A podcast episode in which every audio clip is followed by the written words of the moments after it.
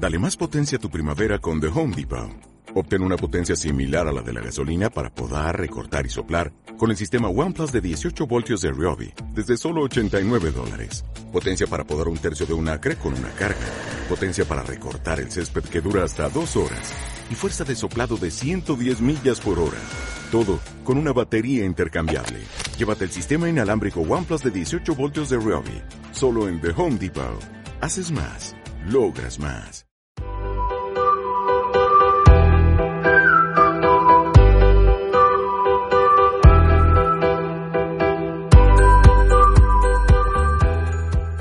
Hola.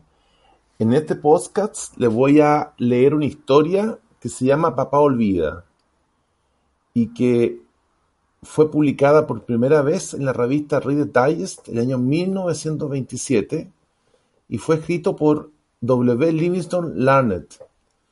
Esta historia sería mucho más conocida cuando Dale Carnegie la publica en su libro Cómo ganar amigos e influir sobre las personas, que se publicó por primera vez en octubre de 1936 y del que se han vendido millones de ejemplares. Ahora, ¿por qué traigo esta historia? Porque es una historia que nunca me he cansado de leer o de disfrutar cada vez que la leo. Eh, porque siempre que uno la lee, transmite algo. Espero ser capaz de, cuando usted escuche, también le transmita algo. ¿eh? Y la puede escuchar muchas veces si quiere leer el texto, puede buscarlo como Papá Olvida en internet. Y claramente quiero compartir la historia porque a lo mejor muchos de ustedes nunca la han, tenido oportunidad de, de, leerla o de escucharla. Y creo que de verdad vale la pena. Una historia bonita, muy sentimental, y creo que uno puede aprender mucho de historias como estas. Tenga su pañuelo en la mano ¿ah? y un vasito de agua por si le da pena. Y esta historia así empieza. Escucha, hijo, voy a decirte esto mientras duermes, con una manita metida bajo la mejilla y los rubios rizos pegados a tu frente humedecida.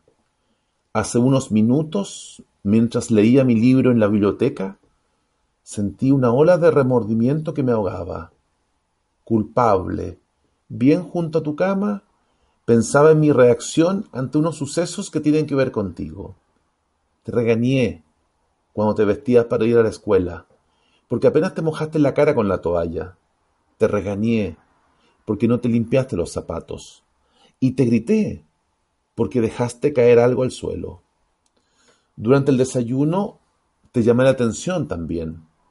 Volcaste las cosas, tragaste la comida sin ningún cuidado, pusiste los codos sobre la mesa y untaste demasiada mantequilla en el pan. Cuando te ibas a jugar y yo salía a coger el coche, te volviste, me saludaste con la mano y me dijiste, adiós papito. Y yo fruncí el ceño y te respondí, ten erguidos esos hombros. Al caer la tarde, todo empezó de nuevo. Al llegar a casa te vi de rodillas jugando.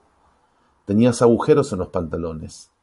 Te humillé ante tus amiguitos al hacerte marchar a casa delante mía.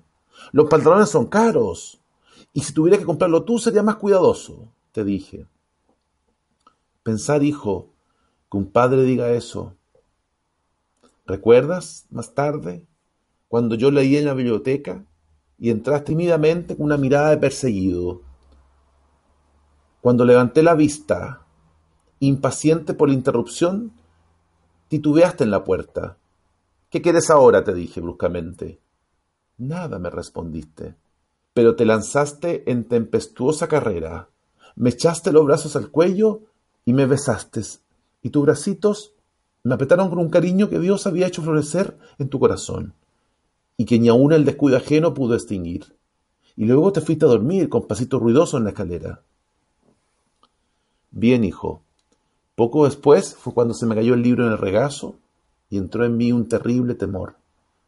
¿Qué estaba haciendo en mí la costumbre, la costumbre de encontrar defectos, de reprender. Esta era mi recompensa a ti por ser un niño. No era que yo no te amara, era que esperaba demasiado de ti y te medía según la vara de mis años maduros.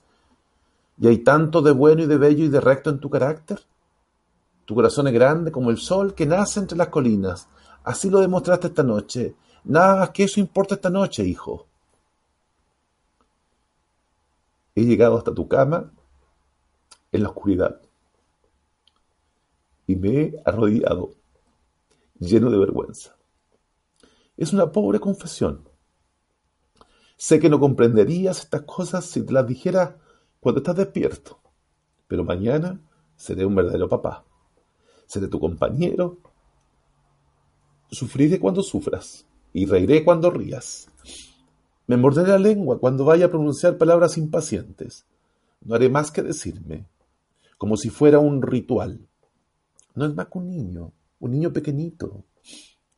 Temo haberte imaginado hombre, pero al verte, hijo, acurrucado, fatigado, veo que eres un niño todavía. Ayer estabas en los brazos de tu madre, con la cabeza en su hombro.